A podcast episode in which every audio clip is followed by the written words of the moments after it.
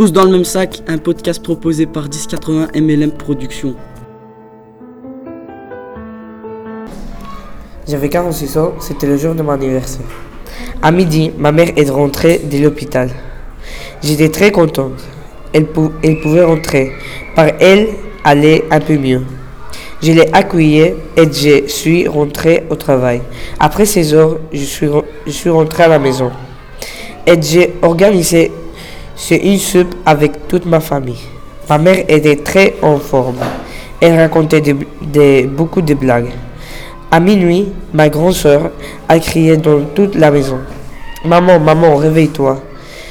Tes cris m'ont réveillé et j'ai pensé que c'était une blague. Quand je suis descendu, j'ai, vu ma mère avec les yeux fermés et avec une souris aux lèvres. Bien sûr, j'étais très triste. Je savais que c'était la dernière fois que je voulais voir ma mère.